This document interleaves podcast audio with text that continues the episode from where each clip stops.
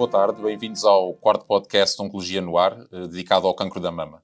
Como habitualmente, nós temos hoje connosco duas convidadas, a Susana Antunes, eh, a quem foi diagnosticado um cancro de mama em 2014, fez vários tratamentos, radioterapia, cirurgia, terapêutica sistémica, eh, e também a doutora Joana Ribeiro, que é especialista em Oncologia Médica na Fundação Chapalimau, em Lisboa. Eu desde já agradeço a ambas a vossa disponibilidade. O meu nome é Rui Fernandes, eu sou médico de família e responsável pelo Departamento Médico de Oncologia da PRFAO em Portugal.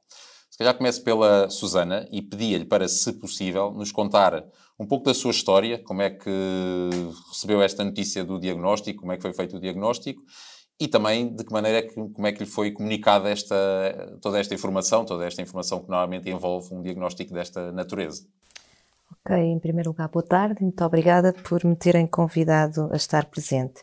É assim, foi em 2014, portanto eu já era acompanhada de seis em seis meses, desde que tinha tido o meu filho mais velho, desde os 30 anos de idade, tinha 37, pronto, uh, por conta de uns nódulos que tinha, pronto, e subitamente num desses exames de seis em seis meses, em que eu ia perfeitamente descansada, uh, portanto o doutor, na altura, antes, de me antes de me fazer a mamografia, quando me fez a ecografia, pediu para me sentar, portanto, e, e disse-me que eu tinha cancro.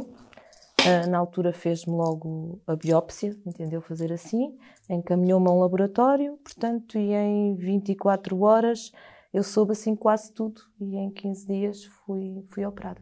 Uhum. E, a, e, a, partir daí fez, fez depois mais os restantes tratamentos, suponho? Fiz, portanto, perguntou-me o, que é que, o que é que eu senti. Um, ainda hoje não sei muito bem falar disso. Uhum. Um, foi um grande choque, porque temos 37 anos, ou a idade que tivermos, mas 37 anos, achamos que somos indestrutíveis, lindas, maravilhosas e estamos a contar com tudo, uh, menos com um diagnóstico desses. Quando vamos fazendo de seis em seis meses alguns exames, como eu que já vinha fazendo há alguns anos, acabamos por, por achar que é tudo normal e que não vai suceder dali nada. E quando realmente sucede, achamos que morremos no outro dia. Eu, eu demorei muito tempo a reagir, demorei muito tempo a chorar, demorei muito tempo a conseguir um, interiorizar aquilo que tinha e, e, foi muito complicado lidar com, com o diagnóstico. Sim, eu, eu, imagino realmente que receber uma, uma informação desta natureza não seja fácil. Um, e, e, e, como é que descreveria, se é que é possível descrever, o impacto pessoal, familiar, eh, profissional, penso eu, que esta, que esta notícia acabou por ter em si? Em termos uh, pessoais, uh, teve um impacto brutal. Eu, na altura, era casada, portanto, o meu, meu ex-marido portanto, trabalhava fora do país, portanto, isto em noutras 48 horas envolveu que ele voltasse, não é? Uh, em termos profissionais, eu tinha uma profissão muito exigente uh, e, portanto, não naquela altura, mas depois, portanto, foi uh, foi-me incapacitando uh, de ser a Susana que eu era. Pronto, naquela altura, uh, a reação mais complicada foi dizer aos meus filhos.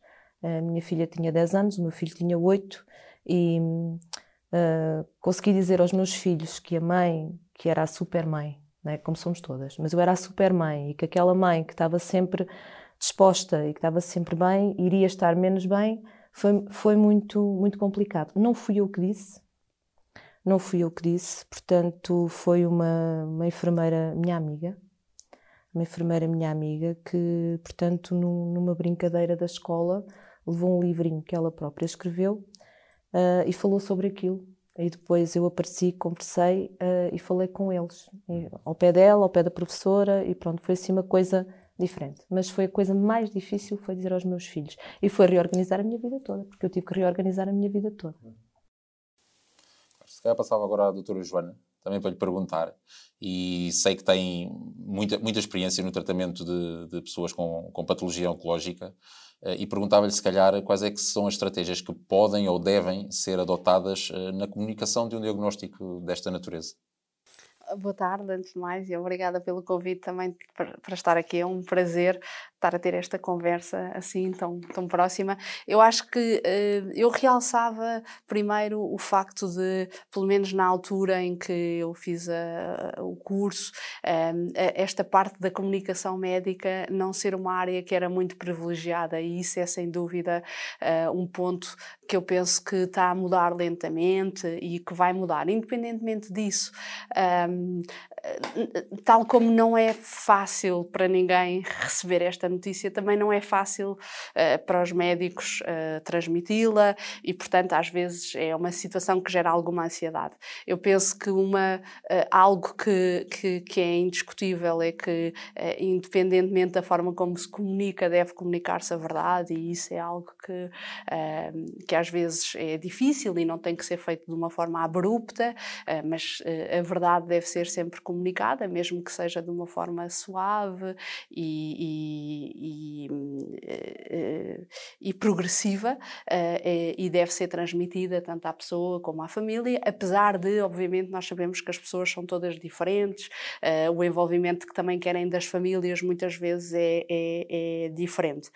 Acho também que não é nunca e, um trabalho de uma só pessoa, é o trabalho de uma equipa. Eu tenho o privilégio de trabalhar num sítio que está estruturado desde há muito tempo, pela visão também da doutora Cardoso, na forma de uma unidade, e, e isso é muito uh, reconfortante, porque nós sabemos que este que esta pessoa que tem uma consulta connosco e que vai receber um diagnóstico uh, muito com um grande impacto, terá depois uma outra pessoa que é, por exemplo, uma enfermeira que falará com ela durante mais algum tempo uh, e, portanto, acho que esta estratégia de ter uma equipa que possa ir comunicando todas as, as vertentes da doença e do tratamento de uma forma mais progressiva é uma boa estratégia. Acho que, claro, que é muito importante e nós hoje em dia valorizamos muito o papel da psico-oncologia também para nos apoiar a avaliar as necessidades uh, destas pessoas uh, e, e, muitas vezes a avaliar a necessidade de, de, de, até de, terapêutica mais. Uh, sim, também isso, acho que, por exemplo, sim, e, e falar em, em, terapêuticas complementares, eu preferia utilizar esse nome. Eu acho que as associações de doentes têm um grande papel hoje em dia. Existem associações disponíveis que, de uma forma muito fidedigna, muito clara, que é muito em consonância com os médicos uh, que também trabalham ou às vezes que apoiam estas associações, um, portanto, que validam e, e, suportam e, portanto, são um grande ponto de apoio para as pessoas. Lidamos muito com os afetos. Sim, lidamos também com os afetos. Claro. Às vezes é o mais difícil nos doentes, é lidar com os próprios afetos claro. e as associações conseguem ajudar claro, as associações são um ponto de abrigo muito importante. E depois, claro que existem várias formas também de comunicação, e só para acabar esta parte das estratégias de comunicação, há, há, uma, há uma forma mais literal de comunicar a doença, mas também existem várias outras maneiras, através, por exemplo, nós utilizamos muito alguns gráficos, alguns desenhos, que as próprias pessoas podem levar depois para casa e explorar com a família. Isto porque também não sei qual é a experiência, uh, mas uh, existem estudos que demonstram que as pessoas pessoas numa primeira consulta, 80% da informação não retêm. Eu não uh, reti. Sim, porque eu, e não, não queria interromper, mas pegando ali um bocadinho nas palavras que a senhora disse há pouco, ou seja, no seu caso, o que eu percebi foi que houve ali duas fases. A primeira foi quando recebeu o diagnóstico que não interiorizou, não é? Demorou algum tempo a interiorizar. E depois é a própria comunicação para fora, para outras pessoas, nomeadamente para os seus filhos. Foi muito complicado. Eu não, não, não interiorizei. Primeiro, não, eu, eu não estava. Na minha ideia, eu não, não podia estar doente. Pronto, não podia, não merecia, não queria, não tudo. Depois, como eu tinha feito um exame há tão pouco tempo, sensivelmente há quatro meses, uh, estava tão descansada, uh, quando fui ter, uh, penso que posso falar no nome do, do, médico, não, o Dr. Fernando Lage, foi quem me diagnosticou e ia perfeitamente tranquila. E ele já era meu médico há tantos anos, quando ele me mandou sentar e me segurou na mão e me disse aquilo daquela maneira, eu disse, só pode, as únicas palavras que ele disse foi, só pode estar a brincar comigo. E não fui capaz de reagir mais. Eu só reagi quando comecei a fazer a quimioterapia, porque eu não, pronto, não, não queria ouvir. Sou sincera, não queria ouvir, não queria falar, eu só queria que aquilo passasse. Fiz tudo quanto me disseram. Eu, eu tive o privilégio uh, de ser muito bem acompanhada do, do, do princípio ao fim. Uh, tive o privilégio de ter uh, bons amigos e bons conselheiros e de estar com bons médicos, pronto, na altura, e de realmente ser muito bem encaminhada. Mas eu não consegui entender o que se passava de mim. Foi muito complicado. A doutora Joana estava aqui até a transmitir esta ideia que uma grande maioria dos doentes na primeira consulta nem sequer, ou seja, não recebe as informações mais básicas, não é? Que, lhe, que lhe uhum. possa transmitir. Uh, se quiser concluir Sim. um bocadinho essa a ideia que tinha, estava a tirar pouco. Sim, e, e, eu acho que é uma consulta em que às vezes o mais importante é de facto não é, não é explorar assim a, numa grande profundidade todos os pormenores do que vai ser a doença, daí eu ter falado de, de, de uma transmissão mais progressiva. É uma altura talvez em que há um diagnóstico difícil que tem que ser transmitido e em que provavelmente têm que ser apresentadas logo algumas soluções. Eu acho que essa é uma estratégia, é dar uma má notícia mas apresentar soluções e apresentar perspectivas de futuro. E, e, e, há um filme, já agora estamos aqui de uma forma muito descontraída a falar, existe um filme muito engraçado que se chama 50-50, que eu já vi, já era oncologista, mas que nunca me tinha um, feito entender tanto, porque nós estamos de um, de um lado, não é? E, e, eh, tantas vezes com pessoas, mas esta ideia de que a comunicação não passa está muito bem expressa naquele filme. A partir do momento em que o médico diz que este doente, este ator, tem cancro, tudo se desvanece à volta dele. Portanto, o médico deixa de estar focado, as vozes estão completamente distorcidas e isto é uma imagem poderosa. E isto mudou, de certa forma, um bocadinho também a forma como, pronto, como, como nós, de facto, acho que é uma primeira consulta em que tem que haver alguma transmissão, tem que haver algum reconforto e, e também apresentar soluções. E, e, depois, claro, é um trabalho que começa ali e que, e que é muito importante que seja feito por uma equipa, porque também, também é um trabalho às vezes muito pesado só para uma pessoa, portanto, quando é feito por uma equipa, é de certeza feito melhor. Quando é a consulta de decisão terapêutica em que nos dão tanta informação, eu não ouvi rigorosamente nada. Só perguntei no final, mas eu posso ir de férias? Ficou tudo. Claro, mas outra estratégia, para mim. Outra estratégia de nada. comunicação é que ela não seja só oral, não é? É que hajam panfletos preparados, que hajam sites onde as pessoas podem depois voltar de forma mais, uh, mais calma, mais fria, voltar a reler.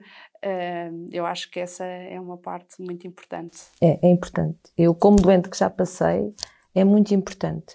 Ah, nós, na associação, fazemos um trabalho bonito, não somos médicos, mas somos pessoas com a nossa experiência. Uh, que é uh, quando temos perto alguém que tem o diagnóstico, essa pessoa é-nos encaminhada para conversar um bocadinho connosco. Eu, ia só aqui introduzir, porque acho que também é importante, já falou há pouco do papel das associações, aliás, falaram os dois associações de doentes, e realmente a Susana uh, colabora com, com uma associação, a Careca Power, desde, desde algum tempo, e portanto também, se calhar, pedia-lhe para, para falar um pouco, ou seja, onde é que no seu percurso se envolveu com a associação? Quando é que teve, se teve necessidade de, de, procurar esse apoio e em que medida é que isso foi importante para si? Então, a associação apareceu no meu período de quimioterapia. Pronto, não, não a associação, mas o grupo de Facebook, porque tudo começou por um grupo de Facebook. Foi-me apresentado por uma doente oncológica, a Patrícia, que já cá não está connosco, infelizmente, que era da minha zona. Uh, pronto, já tinha uma doença muito prolongada, pronto, muito complicada, me ajudou imenso. Na altura apresentou-me o grupo, o grupo foi, foi crescendo, portanto, uh, é basicamente só formado por mulheres. Um, portanto, foi crescendo, foi desenvolvendo, fomos formalizando alguns encontros, algumas atividades, fomos criando amizades umas com as outras, norte, sul, centro do país, e foi surgindo uma ideia. Uh, houve 20 pessoas que se tornaram muito amigas, das quais eu faço parte, um, e que um dia acharam que andavam a fazer alguma coisa de diferente, que era uh, eu ajudava o pessoal uh, que tinha o diagnóstico na minha zona, por exemplo, a Miriam Brissa ajudava em Lisboa, a Joana ajudava no Porto, a Maria João ajudava no Algarve, pronto. E porquê é que nós não fazemos disto uh, uma associação? Porquê é que nós não começamos a colocar isto em, em prática, mas com com cabeça, tronco e membros, pronto, e dirigir-nos. E assim foi. Uh, foi uma ideia que surgiu e, e temos conseguido. Lidamos uh, principalmente com aquilo que eu falei, que é dos afetos, e, e, e com isto realmente não conseguirmos falar, porque é, é, mais fácil. Eu também foi, também foi mais fácil para mim falar com outra paciente. Porque ela já sabia o que ia acontecer. Ok, os médicos são nossos amigos, nós sabemos, mas eles não sabem nada naquela altura porque eles sabem nos tratar, uh, mas não sabem aquilo que nós sentimos lá dentro. Era, era aquilo que eu sentia. Eu cheguei a falar isso com, com, com o meu oncologista, que era, que era e é excepcional. Eu dizia-lhe, doutor Pedro, desculpe, mas eu é que sei. Ele ria-se muito. Mas sabe porquê, Susana? Porque é que estou a sentir. Pronto.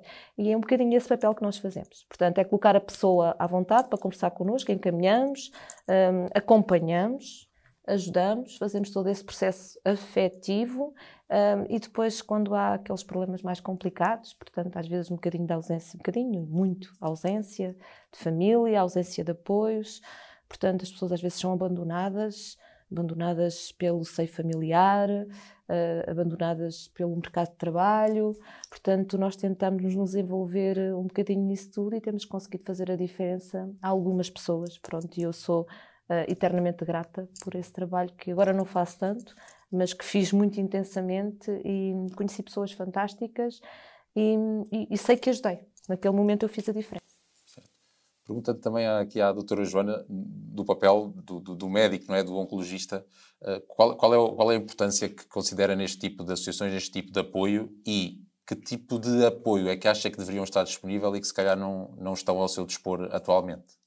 Eu acho, eh, como, como a Susana também referiu há pouco, eh, a, procura de informação que muitas vezes não é tão veiculada por, eh, pronto, em algumas unidades, relativamente, por exemplo, a terapêuticas complementares, eu acho que existem associações que estão muito preparadas para dar este tipo de, de, de apoio de nutrição, de, por exemplo, de medidas dietéticas, de acupuntura, de fisioterapia, portanto há um, um, um, vasto leque de, um, de, terapêuticas de suporte que a medicina convencional não está tão, pronto, não, não digo da nutrição, porque isso nós temos na Fundação, como se tem, mas pronto, que não está tão focada que as, que as associações, e por exemplo eu, eu participo e muitas vezes um, ajudo na, no Mama Help, uh, por exemplo, que é uma associação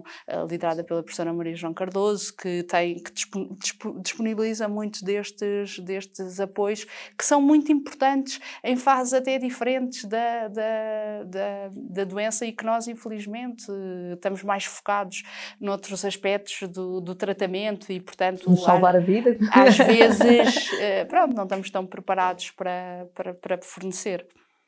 Sem dúvida.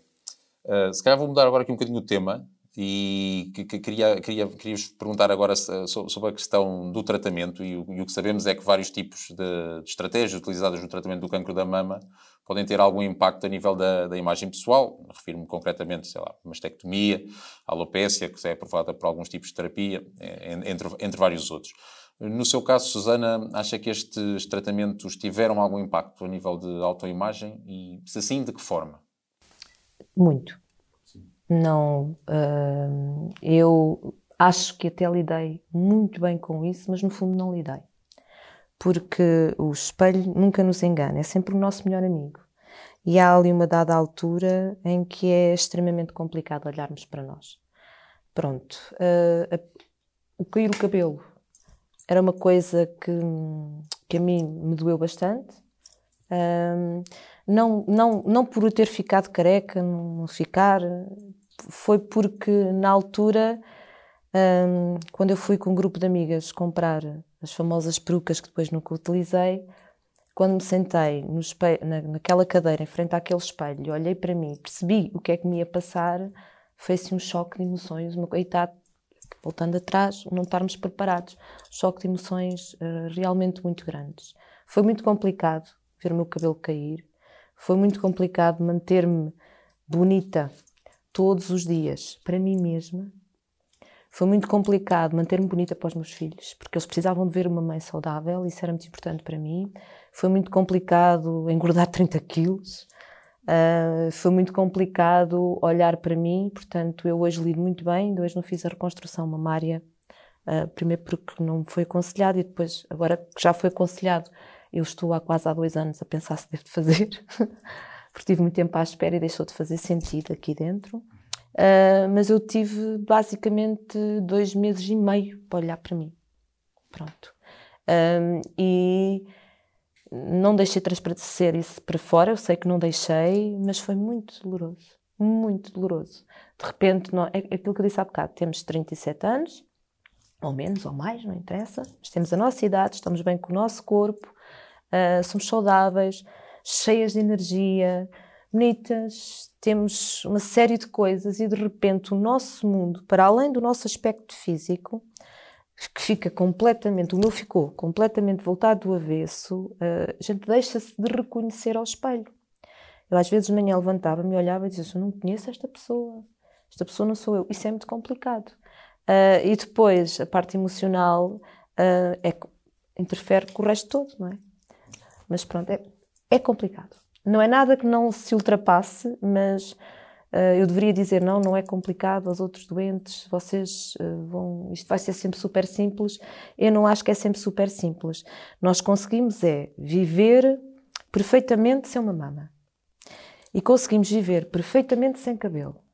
E em questão de ser, eu sou uma pessoa muito feminina, sou uma mulher vaidosa, uh, gosto de ser bonita, Uh, eu consigo ser perfeitamente bonita sem cabelo e consigo ser perfeitamente bonita sem mama.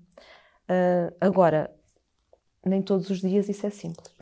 E há que ser honesto, o tratamento do cancro é um tratamento duro, uh, o tratamento do cancro de mama é particularmente difícil pelo, pelo, que na maior, pelo tempo em que é necessário fazê-lo na maior parte das pessoas, ou seja, a hormonoterapia, que é uma terapêutica base e que se utiliza em muitas pessoas, é uma terapêutica prolongada que implica mudanças profundas no corpo das mulheres, profundas do, do ponto de vista de imagem, do ponto de vista sexual, do ponto de vista psicológico, do ponto de vista uh, de energia e, portanto, é, é, isto em cima da quimioterapia, que é um tratamento, obviamente, que tem um impacto psicológico, mas também tem um impacto físico de envelhecimento que nós vemos a acontecer à nossa frente, que é real, não é só a queda do cabelo, é, é, é, é a infertilidade nas mulheres jovens, é a possibilidade de um momento para o outro uh,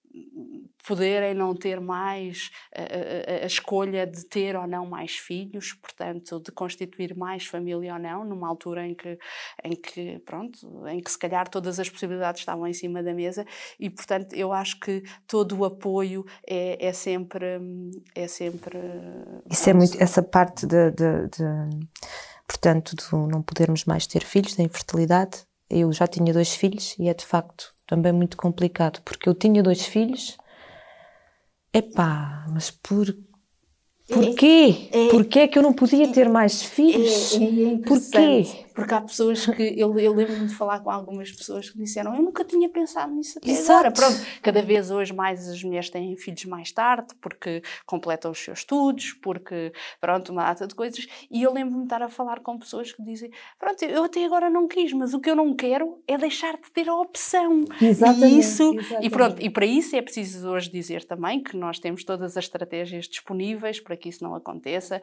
Acho que há cada vez mais sensibilidade também da parte de de, das equipas médicas de que a preservação de fertilidade tem que ser feita antes dos tratamentos começarem e existem cada vez hoje mais dados da segurança da gravidez após câncer de mama. Eu não estou a falar de uma maneira geral, mas uh, pronto, uh, hoje de facto existem mais dados, existem estudos em curso a, avaliar uh, e que nos permitem com alguma segurança dizer às pessoas é, existe evidência que sustenta a possibilidade de engravidar depois de um câncer de mama, dentro, obviamente, de determinadas condições que variam de pessoa para pessoa. Mas, mas esta questão que falámos há pouco sobre o impacto da autoimagem é algo que os seus doentes, doutora Joana, uh, verbalizam na consulta uh, e, e que têm essa percepção do impacto que lhes causa e, eventualmente, que têm alguma estratégia que use para tentar minimizar um pouco esta, esta questão? Eu acho que Uh, há domínios que são mais fáceis para as pessoas de partilharem connosco, outros que são mais, mais difíceis.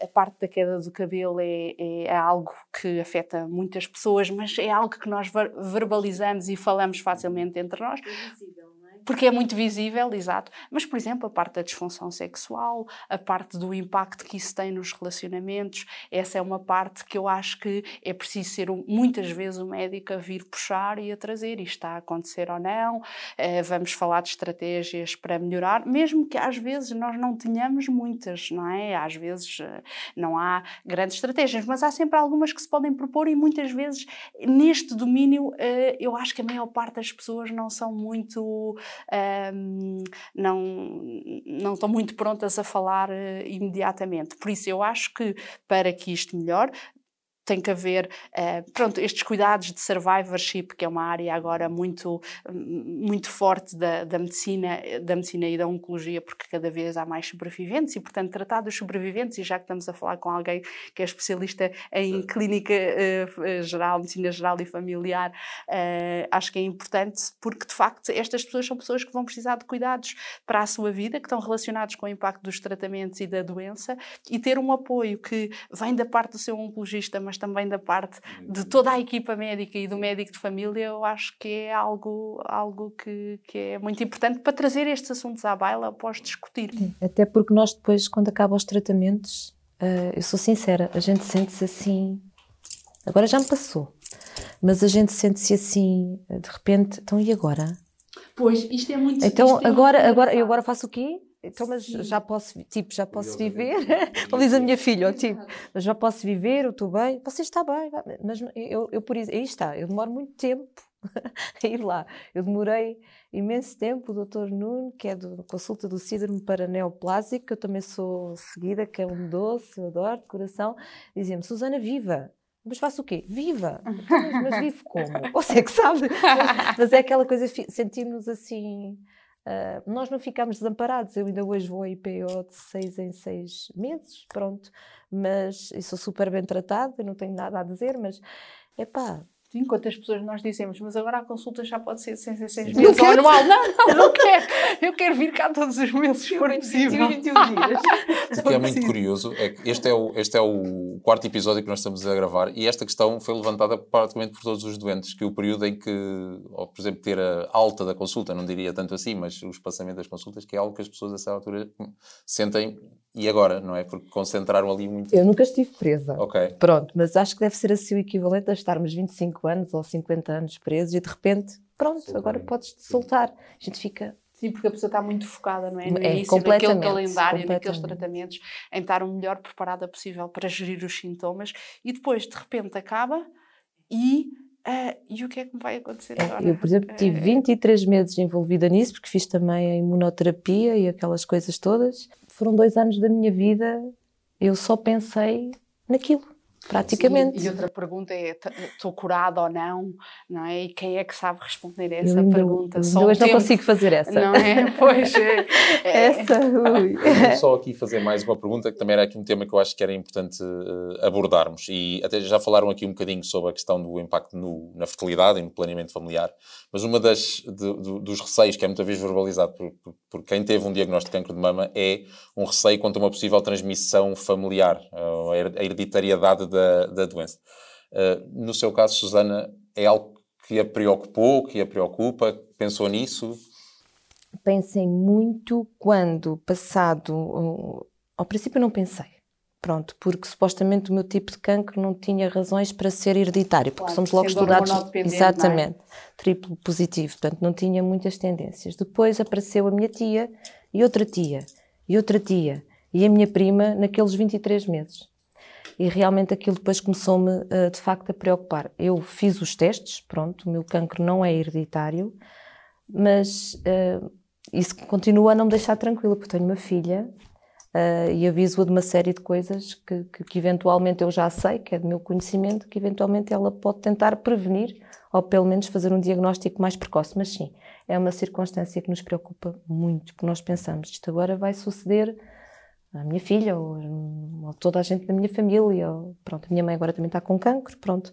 Ou seja, se, uh, em sete anos, uh, quatro das minhas tias e a minha mãe, mais uma prima, desenvolveram cancro. Pronto, é pesado. E não é hereditário, portanto claro. é azar da vida, como eu costumo pois, dizer. Ou pelo, ou pelo, menos nós não sabemos. Não sabemos. Não é? Porque, é claro que o cancro hereditário, eu acho que é uma, é, é, uma preocupação uh, muito, muito presente. Acho que é uma das perguntas que toda a gente nos faz. Posso fazer algum teste para saber que é hereditário? Felizmente, nós temos testes que são cada vez mais acessíveis, porque as técnicas de sequenciação do genoma também são cada vez mais baratas e, portanto, cada vez mais oferecemos às pessoas a possibilidade de fazerem um teste um teste genético e ficam esclarecidas pelo menos dos 16 ou 18 genes que nós sabemos que têm alguma implicação, uh, que implicam um, um risco acrescido de câncer de mama, mas a verdade é que a grande maioria dos tumores de mama são esporádicos, são fruto de, uh, de circunstâncias uh, que nós muitas vezes nem sabemos, nem nunca vamos saber quais foram, apesar de ser uma das perguntas também mais frequentemente nos fazem na primeira, Sim, na primeira consulta porque é que isto aconteceu a mim. Uh, e, portanto, é difícil, claro. Acho que eh, há, nós sabemos que há famílias em que existe uma maior incidência de cancro sem que nós não consigamos perceber porquê. Se calhar há razões e há genes ou há um conjunto de, de pequenas alterações nos genes que todas juntas dão origem a um, maior, eh, a um maior risco que nós ainda não conseguimos contabilizar. Mas pelo menos estes, como os genes BRCA1 e BRCA2, principalmente em Portugal, que conferem um risco de 40 a 80% de ter cancro de mama ou ovário durante a vida, nós temos testes fáceis hoje em dia para fazer. Hoje em dia, cada vez mais com o aparecimento de terapêuticas dirigidas como, como os inibidores da PARP, eh, e agora cada vez mais é premente fazermos estes testes, principalmente a mulheres jovens, cada vez mais, independentemente do subtipo biológico. e eu acho que é um assunto, claro, um assunto sim, importante. É muito pertinente, sim. Mas também acho que é um assunto para o qual nós vamos tendo ferramentas cada vez mais acessíveis para poder tranquilizar as pessoas. E claro, há sempre a consulta de genética, mesmo que a pessoa não tenha uma a consulta de risco, mesmo que não tenha um, um, um gene alterado, existem estratégias, como sim, a Susana estava a dizer, uh, que se podem fazer. Começar o, uma vigilância mais precoce com a ecografia, 10 anos antes do, de, de, da idade mais nova, da idade mais nova uh, na, que, que, com, em que o cancro aconteceu na família, medidas dietéticas, exercício físico, medidas de estilo de vida que se podem tentar adotar. Uh, o, o, tempo está mesmo quase a, termi a terminar, portanto, eu, o, o, o, que eu vos pedia era, quão brevemente quanto possível, uh, se têm alguma mensagem final que queiram transmitir a quem nos está a ouvir e se calhar algumas pessoas que até estão a passar por situações uh, semelhantes, como a Susana passou. eu digo aos meus amigos e às pessoas que me conhecem e às que não me conhecem, que depois percebem que eu tive este, esta situação na minha vida, Uh, eu digo que, epá, vivam o mais que puderem, porque isto não é fácil, mas também não é impossível. Pronto, vivam aquilo que gostam de fazer, não deixem para amanhã. Claro. Não, acho que. Doentes ou não? É, exato, exato. acho que é importante perceber também que há uma explosão do conhecimento uh, sobre a biologia desta doença que tem permitido avanços incríveis nos últimos anos uh, e eu acho que o que todos temos que fazer é trabalhar o máximo possível que pudermos todos nós em conjunto para que essa evolução aconteça o mais rápido possível. Houve outras doenças que já foram incuráveis no passado e que hoje nós tratamos e o cancro também será uh, uma dessas doenças com certeza. Com certeza que sim. No futuro. Um, gostava muito de continuar aqui esta conversa, mas infelizmente o tempo chegou ao fim.